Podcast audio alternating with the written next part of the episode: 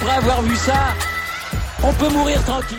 Bonjour à toutes et à tous et bienvenue dans ce podcast pour discuter un petit peu du début de saison de ski alpin, début de saison chaotique, euh, notamment chez les hommes, chez les filles, on a eu un petit peu plus, enfin chez les filles, chez les femmes d'ailleurs, on a eu un petit peu plus de courses euh, et on y voit déjà un petit peu plus clair sur quelles seront les grandes dames de cette saison, même si on avait quand même une petite idée sur les filles qui allaient truster les, premières places. Euh, on va revenir un petit peu sur ce qui s'est passé du coup ensemble pendant ce, pendant ce podcast, les premières courses de ce début de saison. Euh, je vais rapidement passer euh, sur les hommes parce que j'ai pas grand chose à dire malheureusement. Énormément d'épreuves annulées, notamment en vitesse. Le slalom de Val d'Isère est lui aussi passé à la trappe. Le géant d'ouverture à Solden, bam, aussi à la trappe. Zermatt Servigna, un fiasco pas possible. Du côté de Beaver Creek, euh, descente, descente et Super G annulé. Ça va être un, véritable casse-tête euh, pour essayer de recaser le maximum de, d'épreuves.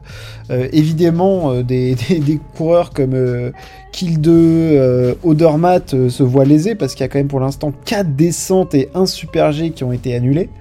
C'est quand, même, c'est quand même conséquent. On a eu deux courses.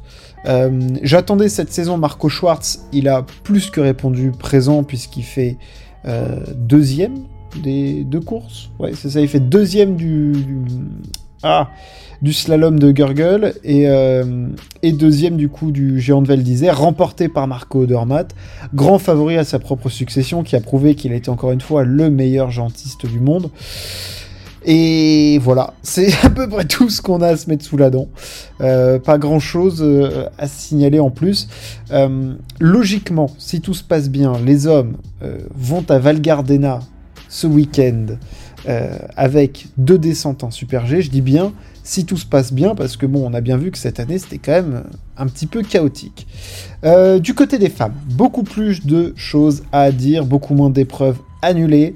Euh, les épreuves de Zermatt Servignan ont été annulées, ainsi que le Super G de Saint-Moritz. C'était un week-end de vitesse, avec le retour évidemment de Sofia Goggia notamment. Euh, alors, chez les femmes, on va rentrer un petit peu plus dans le détail du coup. Euh, le classement général de la Coupe du Monde est, attention, oulala, on s'y attendait pas, dominé par Michaela Schifrin, évidemment, l'américaine, la meilleure skieuse de l'histoire, euh, a déjà gagné 3 courses, fait 6 podiums, euh, tranquillement, 200 points d'avance après 9 courses sur euh, la seconde du classement, la tigresse Federica Brignone. Lara Goutte, excellent début de saison en géant, et elle, troisième. Petra Vlova, quatrième. Elle n'était pas au week-end de vitesse du côté de, Saint-Moritz. Euh, Sofia Goggia, elle, montrait qu'elle était quand même bien en place en vitesse. Euh, les reines sont là, les grandes sont là, euh, le top 4. Allez, avec Goggia 5ème parce que Sarah Hector est. Enfin, Goggia 6ème et Sarah Hector est 5ème. Et voilà, les, grandes dames sont là. Et Michaela Schifrin est absolument fantastique. alors, oui, j'aime beaucoup cette athlète. J'adore même cette athlète. Mais il faut dire que ce qu'elle produit est quand même assez exceptionnel. Euh, la saison avait donc débuté par une victoire de Laragout euh, à Solden au géant.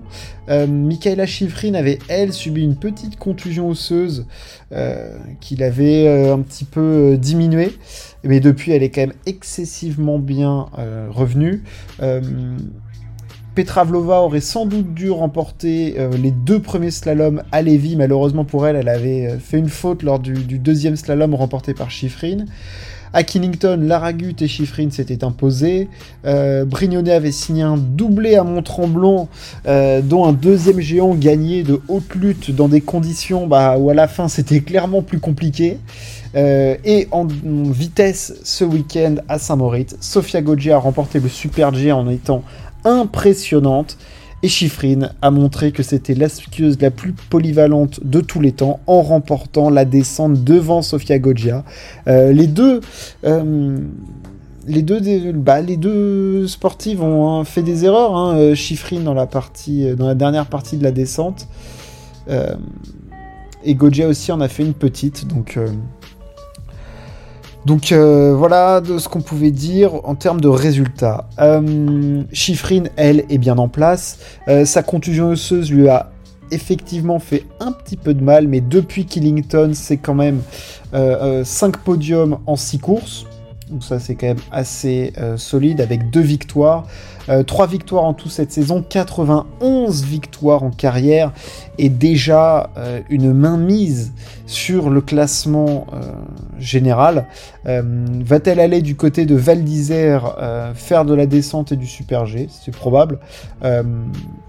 En tout cas, moi j'ai été impressionné par son début de saison. Encore une fois, elle est en place dans toutes les disciplines. Elle a retravaillé la vitesse cet hiver et elle montre que quand elle met les skis de, vitesse, euh, je veux dire, voilà, même s'il faut euh, sur des parties euh, plus plates ou voilà où il faut plus des qualités de, de glisse que peut avoir Goja, elle les a, elle a un toucher de neige absolument phénoménal et quand il faut tailler les courbes en Super G, c'est fantastique. Alors là, Goja avait été supersonique au Super G, mais voilà, et Sofia Goggia a, elle, montré que il va falloir compter sur elle.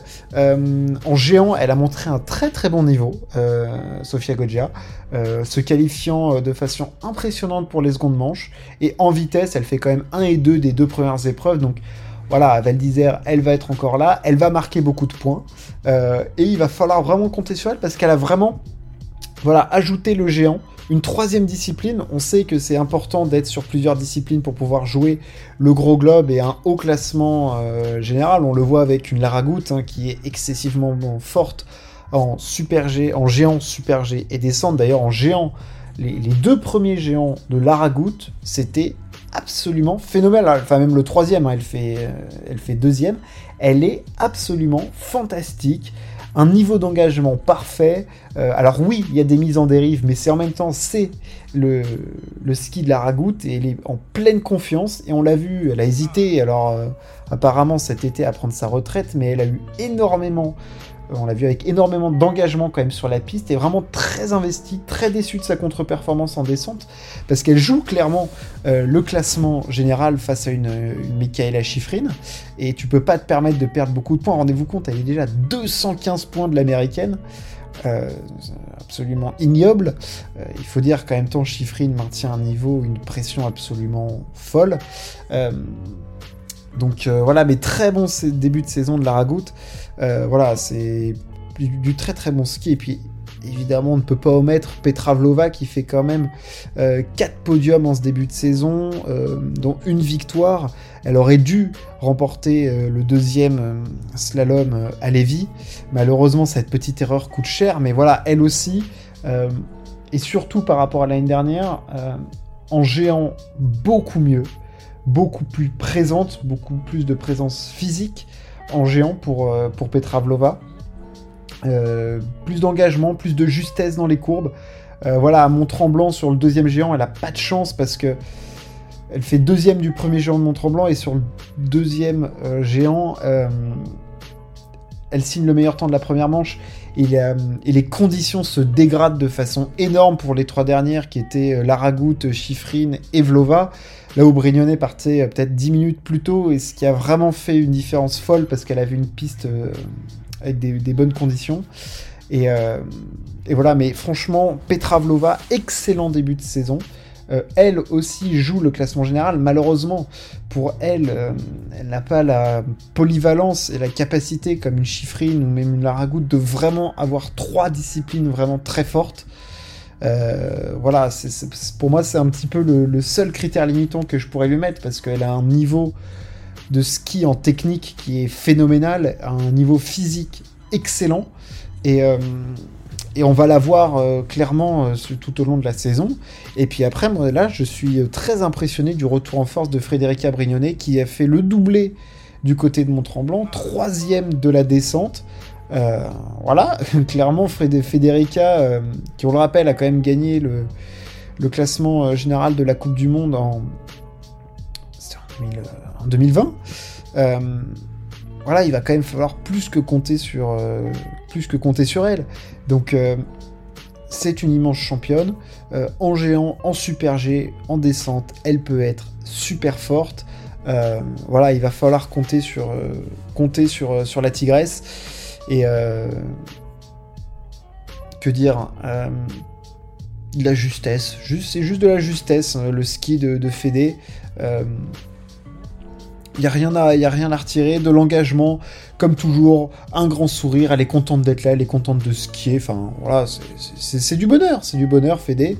Et puis, euh, je pense que elle va être là au classement général, je pense qu'elle va aller s'aligner du côté de Val d'Isère sur la descente et le Super G, donc on va la voir encore un tout petit peu plus monter dans le classement général, bien qu'elle soit déjà deuxième, le but c'est de regagner des, des points sur Chiffrine, après il y aura un un enchaînement d'épreuves techniques chez les femmes. Euh, là, on va avoir une descente et un super G encore, et puis ensuite on aura euh, le slalom à Courchevel, du côté de Liens, euh, un géant, un slalom, à Kranjkagora, un géant, un slalom, avant le retour un peu de, vitesse du côté de, de Zorense. En tout cas, la saison de ski alpin peine à se lancer chez les hommes. Elle est lancée chez les femmes. On a une haute lutte avec un très très haut niveau et surtout des athlètes qui répondent super présentes. Donc ça fait quand même énormément de bien. Euh, là pour l'instant, les disciplines techniques sont euh, mises en avant. On aura les disciplines de vitesse un petit peu plus tard du côté à partir de, début février. Enfin, allez, à partir de, fin janvier, début février, on aura beaucoup plus d'épreuves de vitesse. Euh, on rappelle que cette saison, il y a autant d'épreuves techniques que de vitesse, donc c'est évidemment ouvert à tout le monde, mais c'est surtout ouvert à Michaela Schifrin. Voilà, euh, j'espère que ce podcast vous a plu, ça m'a fait plaisir un petit peu de parler de, ski alpin et de pouvoir un petit peu discuter des, athlètes qui étaient euh, au top en ce début de saison. merci de m'avoir écouté, n'hésitez pas à partager et à vous abonner, on se retrouve très très vite pour parler sport. Ciao, à plus